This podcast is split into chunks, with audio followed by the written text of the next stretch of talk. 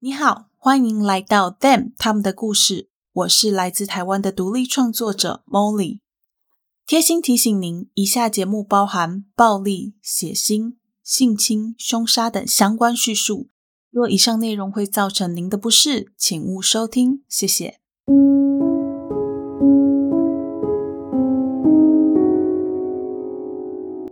各位亲爱的 Bonus 们，大家好，欢迎回到 Them 他们的故事第三季。我是 Molly。在节目开始之前呢，一样让我们先来感谢一下赞助名单。这两周以来，非常感谢我们的 Lily 和徐先生，非常非常的感谢两位，谢谢你们在真的是 真的是非常感谢通膨那么严重的情况之下，你们还来赞助 Molly，真的真的非常感谢。Molly 会好好继续努力，做出好听跟优质的节目内容来给大家听的。话说回来啊，最近呃赞助的笔数虽然变少了，但是 Molly 还是感觉到非常非常的温暖，因为最近收到蛮多人的鼓励跟一些呃小小的算是对话吧，我想要跟大家分享。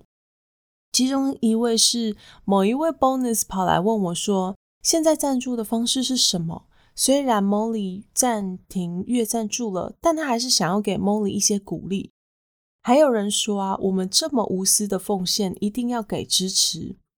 另外一位最最最让我感动的是啊，这位 Bonus 他直接跟 Molly 说，不知道 Molly 对做节目还有没有热情？有的话呢，就当投资；如果没有的话，也希望 Molly 可以用收到的斗内来做点让自己开心的事情。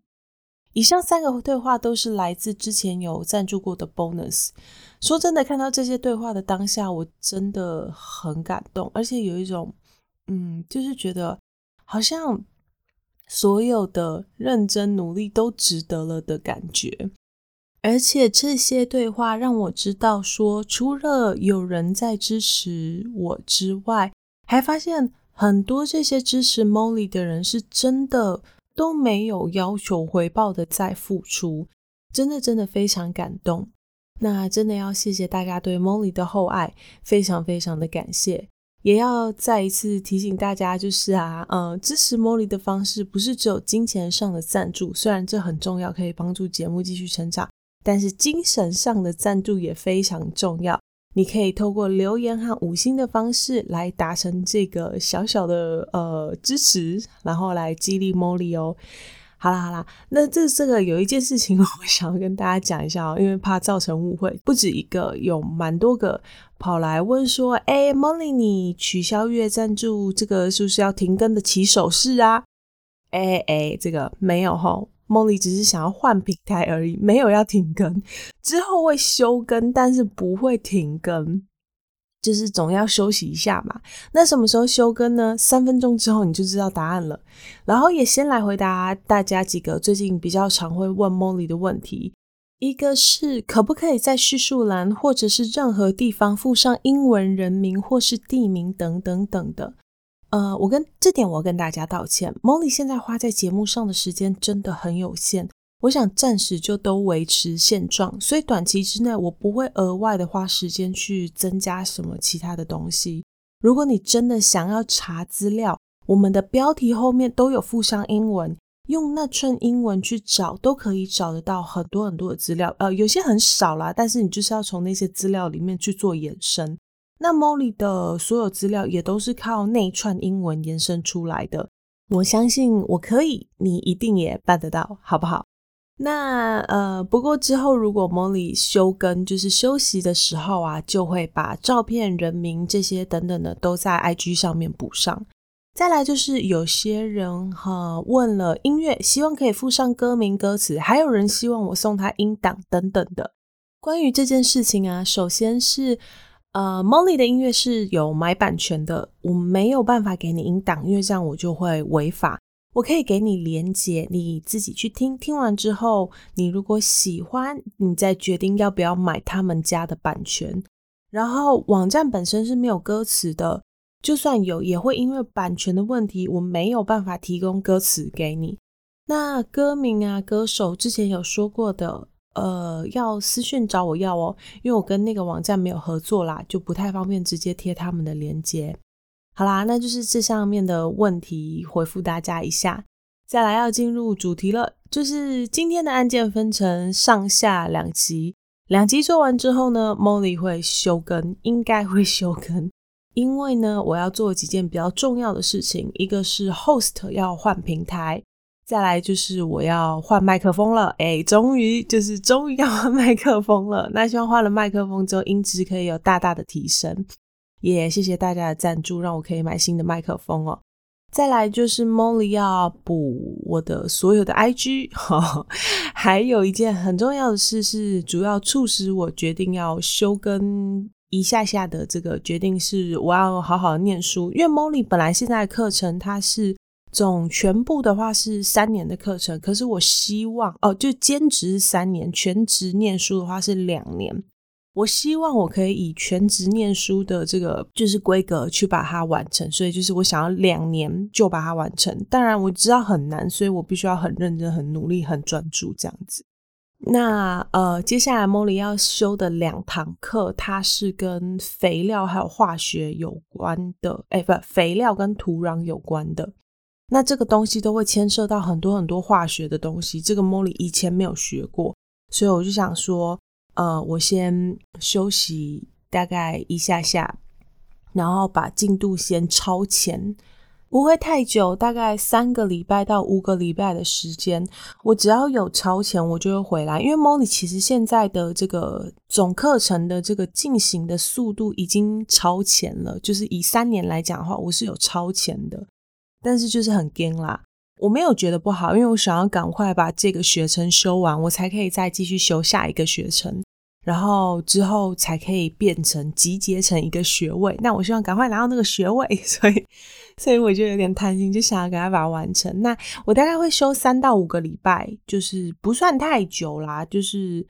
嗯，但就是也是一段时间，然后我中间会出 HP 给大家听，所以大家不用担心完全听不到 Molly 的声音，你还是听得到 Molly 的声音，只是真的是少了一点点。那也有可能会因应节期的关系，我会推出一些特别单集，但是都不会完全消失就对了。好啦，重点是哈，今天的案件我们分成上下两集，下星期三会再更新下集，不会复见大家，所以大家不要担心。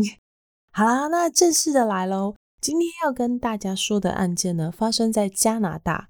如果我没有记错的话，这应该是我们第一次讲述一个发生在加拿大的案件。之前第二季鸡舍的同事那集加害人高登是加拿大人，不过案发地点是在美国，所以好像也不能说它是真正的发生在加拿大的案件。今天 Molly 就要来跟大家说一个真真正正发生在加拿大的案件。好啦，那就要准备开始喽。二零一零年四月二十一日，六十三岁的布里吉特·哈里森被才刚从学校放学回家的孙子发现沉尸在家中。年仅八岁的孩子惊慌失措地跑到邻居家，告诉邻居说自己奶奶倒下了，不知道发生了什么事。听完孩子的叙述，邻居在第一时间拨通了九一一急救团队赶到现场的时候，队员们心里不仅冒出了一种异样的感觉。他们看着布里吉特的遗体，想起了一年前在这栋房子里，距离遗体短短几步远的浴室里，也曾经有过一位死者。那是当年六十四岁的比尔·哈里森，也就是布里吉特的丈夫。很多人都知道，丈夫忽然的离世对布里吉特来说是一个相当大的打击。难道是因为对丈夫过度的思念导致失足摔下楼梯的吗？还是正如其他亲戚所猜测，他们的儿子凯勒伯才是这起案件的主谋呢？事情的经过究竟为何？就让 Molly 来细细的说给大家听吧。一切要从布里吉特和丈夫比尔相遇的那一刻开始。布里吉特是在加拿大的多伦多长大，她的长相非常好看，有着一头金色的头发和白皙的皮肤。她懂得打扮自己，同时也是一个对世界充满好奇心又大胆冒险的年轻女孩。她在学校的表现非常好，积极的去参加一些当地的戏剧表演。十六岁那一年，她成为了国际知名的表演艺术剧院斯特拉特福的实习生。也就是在这里，他遇见了他的灵魂伴侣比尔·哈里森。比尔是一个外形健美、长相英俊的大男孩。他比布里吉特大两岁，拥有磁铁般可以吸引所有人的微笑。他热爱赛车以及爵士乐。当时的他啊，在服装部门工作，所以自然的就跟表演实习生布里吉特有了接触。两个人一见钟情，而且从那一刻起，他们就形影不离。不过，这一段感情在一开始并没有受到祝福。这要说到比尔的曾祖父和曾祖母。比尔的曾祖父和曾祖母在年轻的时候，也就是大概在十九世纪一零年代到三零年代左右，他们是美国维吉尼亚州的黑奴。跟很多当时在美国的奴隶一样，为了要摆脱那种低下的身份和被压榨的生活，他们冒着生命危险穿过了地下铁道，从美国维吉尼亚州逃到加拿大，并且在加拿大落地生根。虽然加拿大早在那个时候就已经废止了奴隶制度，几十年间也有不少从其他国家逃难来寻求庇护的非裔族群，或者是其他有色人种。但是白人在加拿大仍然属于大宗，在那个保守的年代里，这些非白人的居民还时不时的就会遭到歧视，也就因此，布里吉特和比尔一开始的恋情并没有走得很顺遂。他们除了要忍受社会大众奇异的眼光之外，还要去面对家人的不谅解。不过这一切很快就结束了。因为他们两个相爱，而且互相尊重到连家人都没有办法再对他们的恋情有任何的意见。在经过几年的交往之后，他们在一九六九年结婚，正式成为了夫妻，搬到了密西沙加。这个时候的比尔，他在加拿大的连锁超市里面担任销售人员兼销售经理，而布里吉特的职涯则是有了一百八十度的大转变。他从表演艺术者转身变成了学校老师，因为表现良好，深受其他教职员和学生的爱戴，最后还成了那间学校的校长。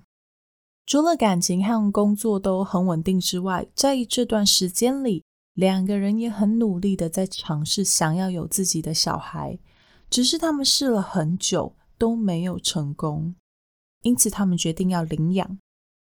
一九七三年，仅仅六个月大的凯勒伯便来到了哈里森家，成为布里吉特和比尔的养子。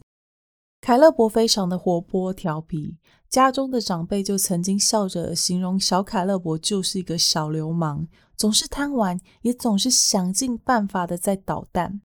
他的表姐更直白的说啊，每一个曾经照看过小凯勒伯的人，几乎都要心脏病发了。可见小凯勒伯在小的时候的确是非常的顽皮、好动的。凯勒伯在学校的表现不是非常的好，除了他本身对学习没有太大的兴趣之外，部分的原因可能是因为他先天患有妥瑞氏症候群，在学校常常会受到其他同学的霸凌和欺负。当他年纪稍微大一点，有勇气反抗的时候，他开始顶撞师长。这个问题就让身为校长的布里吉特，也就是凯勒伯的妈妈，非常的困扰。即便如此，布里吉特仍然很有耐心的在陪伴以及教导凯勒伯。只是身为校长兼妈妈的高标准和高期待，总是让凯勒伯感到沮丧，而且更加抗拒学习。久而久之，母子之间的关系就变得剑拔弩张。当两个人有冲突或者是任何问题时，相较之下，性格比较沉稳的爸爸比尔就会出现，成为凯勒伯和布里吉特两个人之间的桥梁。比尔同时也是凯勒伯最好的朋友。凯勒伯就这样一路跌跌撞撞，直到高中毕业。毕业后，他没有再选择升学，而是直接投入了劳动就业市场。出社会之后的凯勒伯，生活过得还算平稳，个性还算是稳定。而且他很享受那种固定有规律的生活。时间很快的就来到他二十七岁这一年。这一年，凯勒伯在一个叫做“我最爱的娃娃”的一间公司工作。这个公司主要是在做芭比娃娃和其他娃娃类相关产品的生产工作。这份工作非常的固定，而且有规律，正好就是凯勒伯喜欢的类型。他每天负责接收订单、理货、确认货品送出，日复一日做着同样的事情。在这段期间里，他认识了年仅十九岁的梅丽莎·梅里特。梅丽莎邻家女孩般的气质，很快就吸引到了凯勒伯的注意。梅丽莎虽然年纪轻轻哦，但是她已经有想要成家生小孩的念头。可是当时跟她交往的高中男友还没有准备好要进入家庭，于是梅丽莎她便和这位男友分手，转而将自己的注意力放到了已经到了适婚年龄又对她有兴趣的凯勒伯身上。凯勒伯也很快的就注意到梅丽莎，接着两个人便开始交往。他们两个人的关系就像是比尔和布里吉特一样，几乎是形影不离。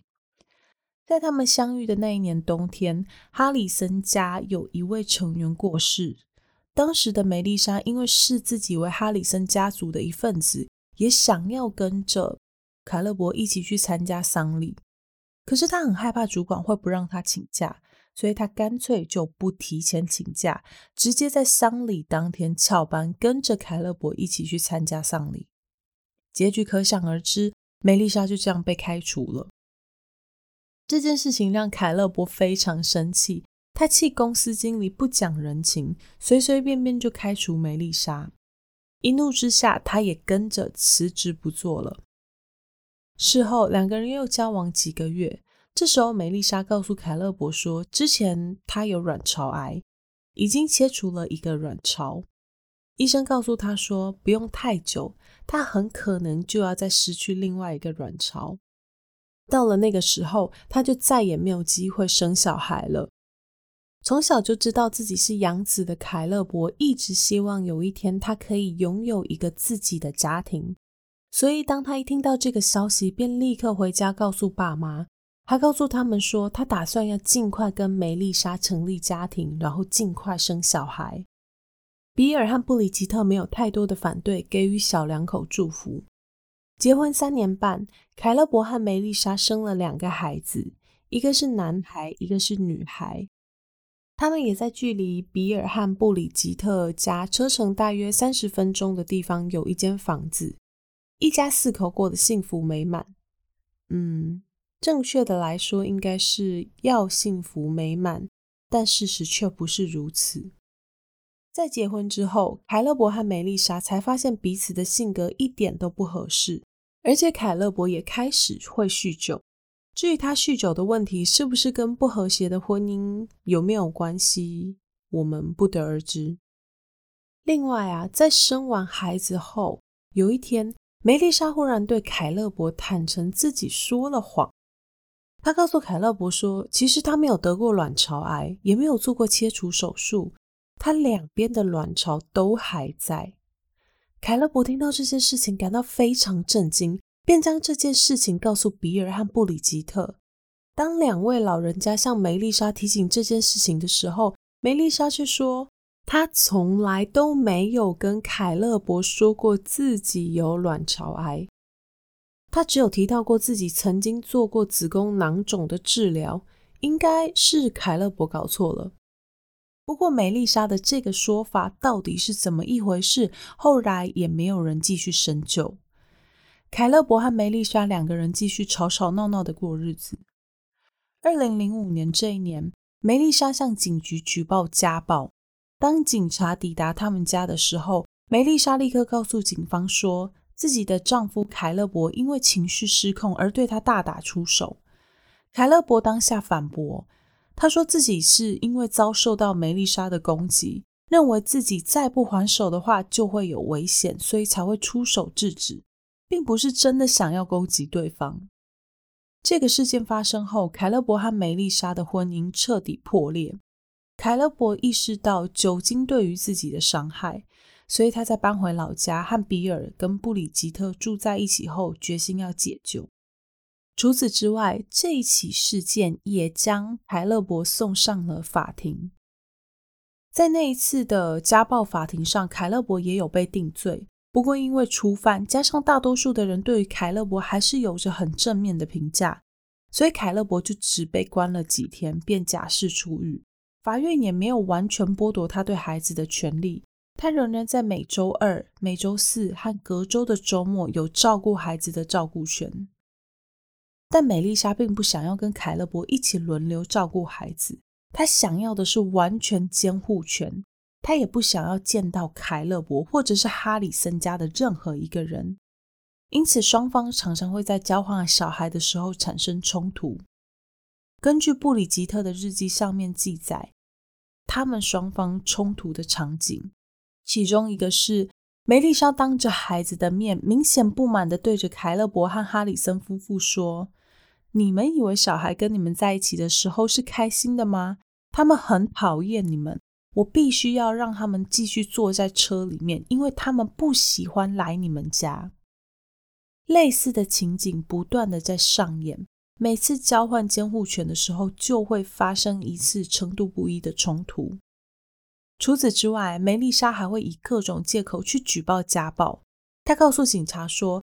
哈里森家的人常常会把她描述成是一个坏妈妈，害小朋友都不喜欢她，或是她会跟警察说凯勒伯企图要攻击他，用言语辱骂他等等。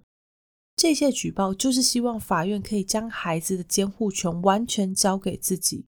不过很多时候，警察完全不相信梅丽莎的说法，认为她的说法太过夸大。也因此，梅丽莎的举报从来就没有真的对凯勒伯造成太大的影响。就在两个人分开没有多久，凯勒伯被邀请到参加一个派对。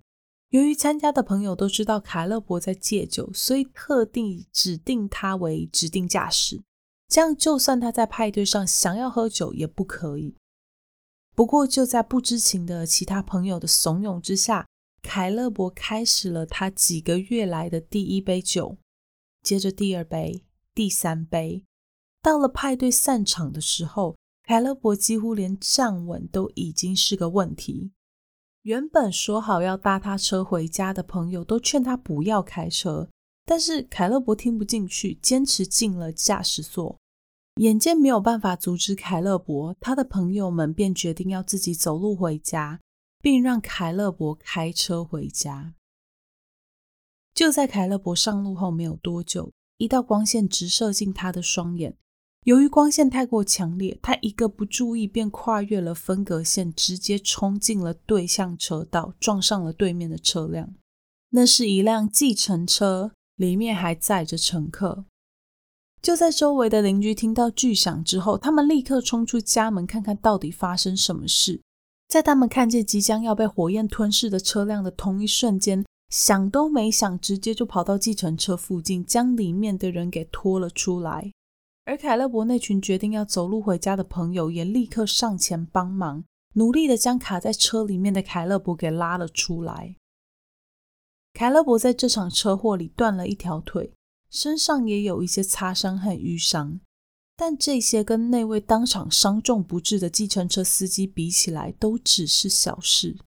由于凯勒伯在发生车祸的当下的酒测值已经超出当时加拿大酒精许可值的三倍，因此很明显的，他必须要为这起车祸负上全部的责任。在等待开庭的期间，他被允许继续住在自己的家里，孩子的监护权条件也完全没有改变。只是这时候的梅丽莎对哈里森一家的态度可以说是变本加厉。她不断的向警方提起家暴的通报，告诉警方说凯勒伯闯进他家后院攻击他、跟踪他。可是警察完全不相信，毕竟他们都亲眼见过凯勒伯，认为少了一条腿、行动不便的凯勒伯根本就不可能做出梅丽莎所说的那些举动，所以自然的就都没有受理梅丽莎的家暴通报。拉里森家对梅丽莎的指控也有做出一些反击。他们曾经向法院提起梅丽莎对于凯勒伯的不实指控以及误导，但梅丽莎从来就没有因为这些指控而得到任何的惩罚。除此之外，他们两个人在这段时间里面又都各自认识了新的伴侣。凯勒伯的新女友科琳达·麦克尤文本身也有两个孩子，所以对于性格稳重、对待孩子细心温柔又愿意听孩子们说话的凯勒伯，有着非常高的评价。在凯勒伯将科琳达介绍给家人之后，哈里森一家也把科琳达当成自己的家人一样的在对待，特别是布里吉特和科琳达非常的亲近。梅丽莎则是在网络上遇见了二十九岁的克里斯托弗·费托尔，后面直接称他为克里斯。克里斯是一位保全，身高超过一百九十公分。他对梅丽莎好到可以说是到了溺爱和过度保护的程度。爱屋及乌的他，也很会照顾梅丽莎的两个孩子，并没有因为他们不是自己的小孩就不待见他们。而且，当他知道梅丽莎过去的婚姻状况的时候，他也对那位曾经欺负梅丽莎的凯勒伯非常憎恨。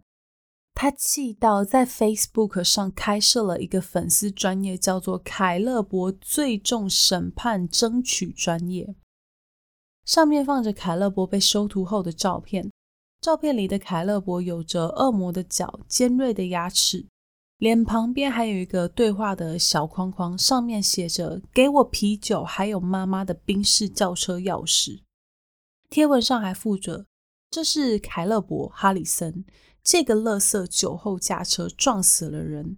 他很不幸的是我老婆的前夫。”后面还继续写到啊，说他知道凯勒伯是一个非常危险、总是醉醺醺的有钱人家的小孩。而且他现在对于克里斯所抚养的小孩们是有威胁的。最后啊，那个粉丝页的诉求就是要找到十万个人来联署，希望凯勒伯可以被判重刑。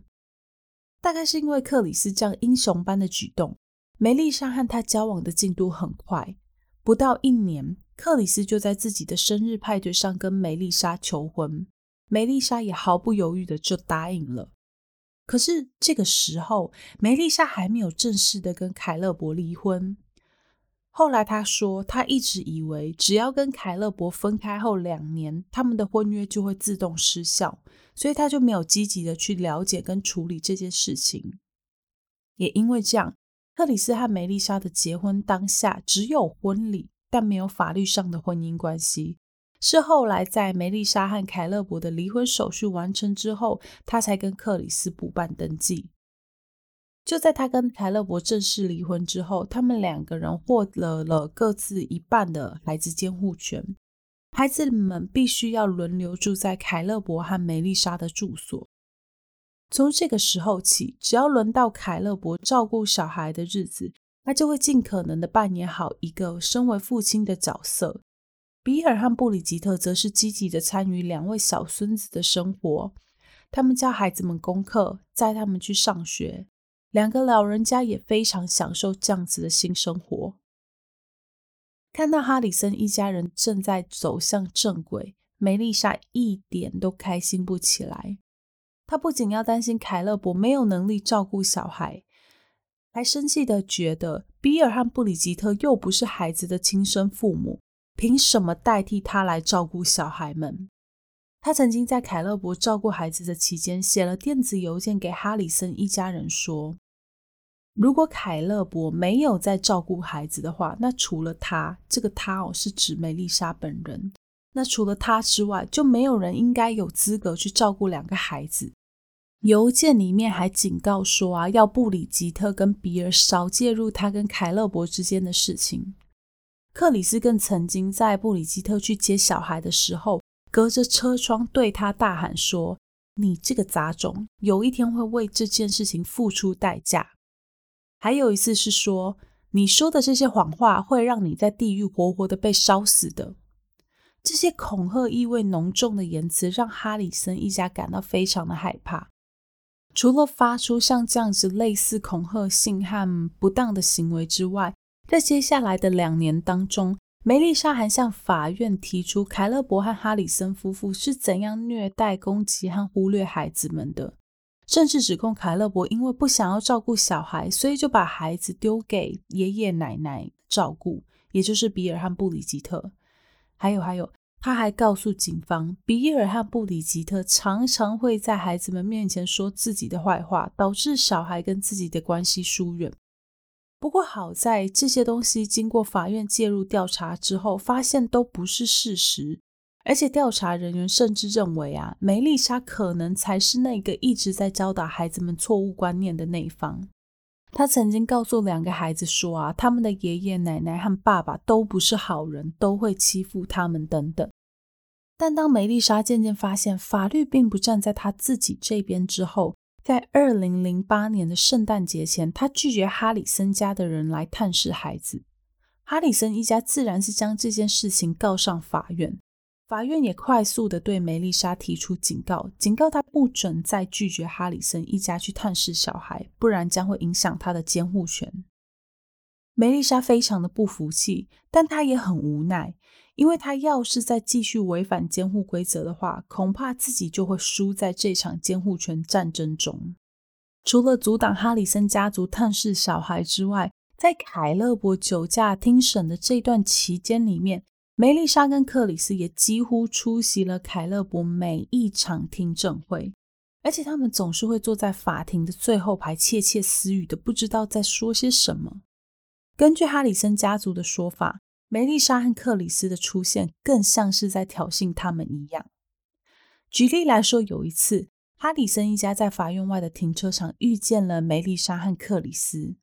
这两个人刻意的把车开的离哈里森家的车子很近很近，近到几乎就要贴上哈里森家车子的车屁股。在他们开车的过程当中，他们还对着哈里森一家吐舌头。哈里森一家感到非常的不可思议，他们不明白，他们每一个人都已经这么努力的在配合梅丽莎去满足她的条件跟要求了。为什么他还是要把场面弄得这么难看？仿佛他跟哈里森一家有着什么深仇大恨一样。这样的情况一直持续到二零零九年三月，凯勒伯之前酒驾的审判结果终于出炉。他因为一起酒驾杀人以及三起酒驾伤人等等的罪行，被判处了总共十八个月的有期徒刑。在法庭上，坐在最后排听同陪审的梅丽莎和克里斯听见了凯勒伯被判处了十八个月的监禁，脸上都露出了诡异的笑容。他们觉得，只要凯勒伯被监禁，那么他们就可以完全的拥有孩子的监护权，不用那么麻烦再跟哈里森一家轮流照看小孩，也不用担心什么探视权的问题。但是他们没有想到的是。在凯勒伯进监狱服刑之后没有多久，布里吉特和比尔立刻向法院提出了监护权暂时移转的请求，希望法官可以将两个孩子的监护权暂时转移到布里吉特和比尔的身上。这个请求在两个礼拜后被允许了。当梅丽莎收到通知，知道这件事情的时候，几乎气得跳脚。时间过得很快。距离凯勒伯被判刑已经过了一个多月。二零零九年四月十六日这天早上，布里吉特一如往常的跟比尔说再见，然后带着孩子们去上学。当他们抵达学校的时候，布里吉特还特地的停留了一下，因为这天放学之后，孩子们就会被梅丽莎跟克里斯接走。下一次他再看到孩子们，就是一个礼拜之后的事情。所以布里吉特他格外的舍不得。那一天晚上啊，身为学校校长的布里吉特因为有一个会议，所以到了晚上九点多才到家。当他一踏进家门，就感觉到家里有点不对劲。首先是他注意到客厅里的电视是开着的，但主灯却是关着的，而且桌上还有吃到一半的食物，这跟比尔平常的习惯完全不一样。布里吉特想说：“是不是比尔等他等得太累了，先上床休息，但忘记关电视了呢？”但是比尔平常也不是那种吃完东西不收的人呢。他带着满心的疑惑走上二楼，一边还喊着比尔的名字，但是都没有人回应。于是他回到一楼，就在他还摸不着头绪的时候，他注意到楼梯下方的厕所门是关着的。他上前敲了敲厕所门，想要看看比尔有没有在里面。当他转动把手的时候，发现门是锁着的。于是他再叫了一次比尔的名字，但依然没有人回应。布里吉特开始觉得不安。平常只有他们两个人在家的话，上厕所和洗澡都是不锁门的。可是现在厕所门不但被上锁，灯还是暗着。到底是怎么一回事？紧张的布里吉特赶紧去找了一根发夹，用这根发夹打开了厕所门。一进到厕所的那一瞬间，他吓呆了。比尔跌坐在厕所的地板上，一动也不动。布里吉特急急忙忙的冲出厕所，并拨通了紧急电话。电话那端的接线员一边帮布里吉特叫救护车，一边依照程序请布里吉特去检查比尔的状况。当时的比尔身体冰冷僵硬，已经没有呼吸。由于比尔的死因暂时不明确，因此警方当下便以非自然死亡的规格去处理这起案件。经过验尸官的检验，比尔他的头上有一块淤青，胸骨骨折。不过，验尸官表示，这可能都是跌倒所造成的伤害，并不是非常的不寻常。另外，他的脖子上有一道红色的印记，根据推测，这条细长的印记应该是死者脖子上的项链所造成的。但布里吉特总觉得事情没有那么简单。比尔在死前将自己从来不离身的十字架项链、结婚戒指和瑞士刀通通都拿下来。只带着血压计和一些长期处方药物进到厕所，这并不是他平常会有的举动跟习惯。布里吉特完全没有办法说服自己，比尔是死于自然因素。即便最后比尔的案件被以死亡结案，布里吉特仍然不断的向警方强调家里和比尔的身上发生的那些怪事，希望警方可以多做调查。但这起案件已经结案，根据现场的状况和种种的证据都显示，比尔显然是自然死亡，不可能有其他的原因。所以他们只好无奈的安慰布里吉特：人在死之后啊，通常都会有一些特别的生理需求，这些需求会引导他们进到浴室或者是厕所里，所以在厕所里面发现死人是一件很正常的事情，特别是像比尔这样子的老人。听到警察这样说，布里吉特他没有办法反驳，勉强的接受比尔的离去。比尔死后，布里吉特开始要办理比尔的丧礼。他首先想到的是通知在监狱里的儿子凯勒伯。在得知父亲的死讯之后，感到非常的悲痛。他不仅失去了一个爸爸，也同时失去了人生当中的挚友。接下来，布里吉特要通知的对象就是两个小孙子。虽然他们年纪还很小，但还是得要让他们知道爷爷过世的消息。布里吉特在隔天到了孩子们的学校，打算要将这件事情告诉他们，但是学校老师却跟他们说，两个小孩现在没有在学校，他们的父母带他们去旅行了，要隔一阵子之后才会回来。布里吉特听到这个说法，感觉到深深的被冒犯。因为照道理说，他和比尔也拥有孩子的共同监护权。梅丽莎做任何事情之前，应该都要先知会他们一声。但是离家远行这种说大不大、说小不小的事情，他们居然没有先告知。当下的布里吉特为了要操办比尔的婚礼，没有想太多。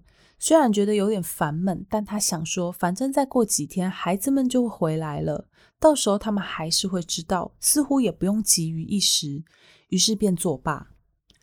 就这样过了五天，本该到了孩子们要到他们家的日子，孩子们却一直都没有出现。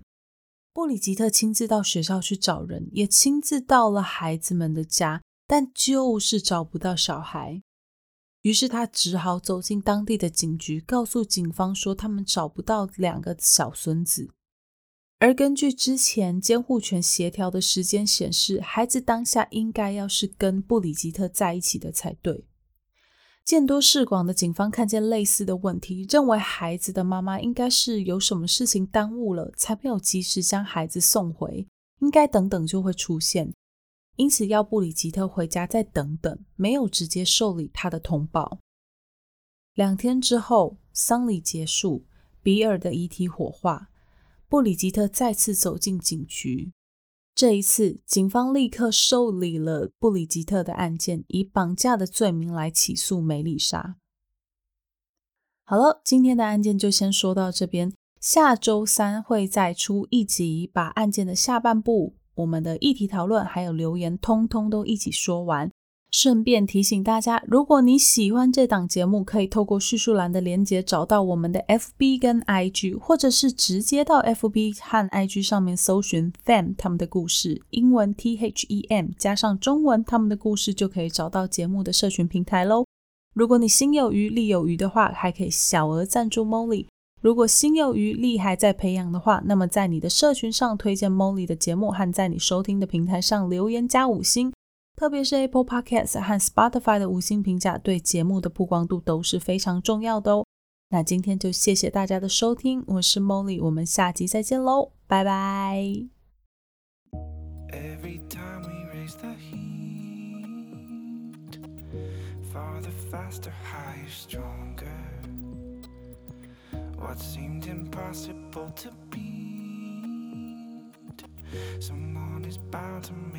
the